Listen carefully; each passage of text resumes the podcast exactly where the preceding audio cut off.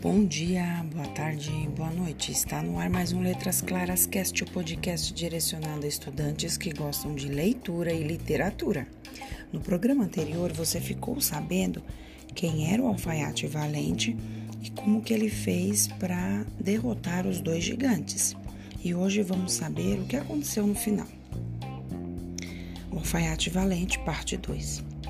Para dar testemunho de sua proeza, o alfaiate levou até a presença do rei um enorme, uma enorme carreta com as clavas dos gigantes, e assim provou que havia destruído os dois para sempre. O que deixou o rei surpreso e atônito, já que ninguém antes conseguira realizar tal tarefa, nem mesmo seus mais valentes guerreiros, e isso aumentou ainda mais a fama do invencível alfaiate. O rei pensou que ainda era cedo para dar a mão de sua filha em casamento e resolveu dar-lhe uma nova e perigosa missão de destruir o terrível e monstruoso unicórnio que habitava o bosque e não permitia a passagem de nenhum de seus cobradores. Para poder casar-se com a filha do rei, o alfaiate valente aceitou imediatamente a proposta e dirigiu-se ao bosque, onde logo encontrou o espantoso monstro de um só chifre que aterrorizava e acabava com quem se aproximasse. Ele perseguiu implacavelmente. O habilidoso alfaiate, graças à sua velocidade e agilidade, foi escapando facilmente do pesado animal.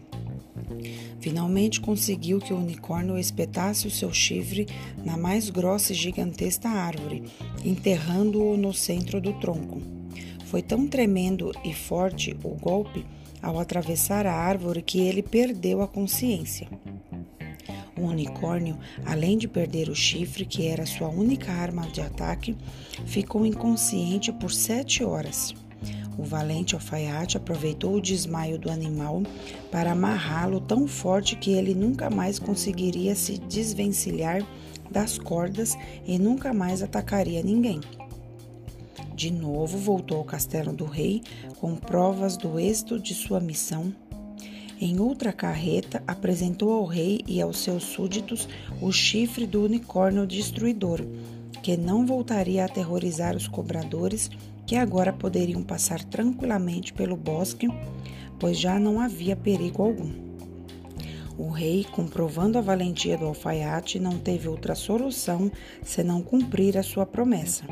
Concedeu a nosso herói a mão de sua bela filha, a recompensa em terras e um castelo novo que ele mandou construir para que os dois pudessem viver lá.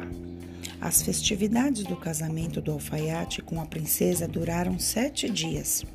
O alfaiate valente havia conduzido com habilidade as terríveis ameaças que assombravam o reino, gabando-se da admiração e carinho de todos os habitantes deste reino.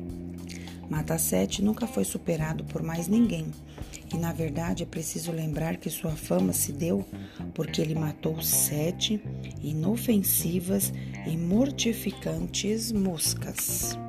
Espero que tenham gostado. Até o próximo programa. Até lá!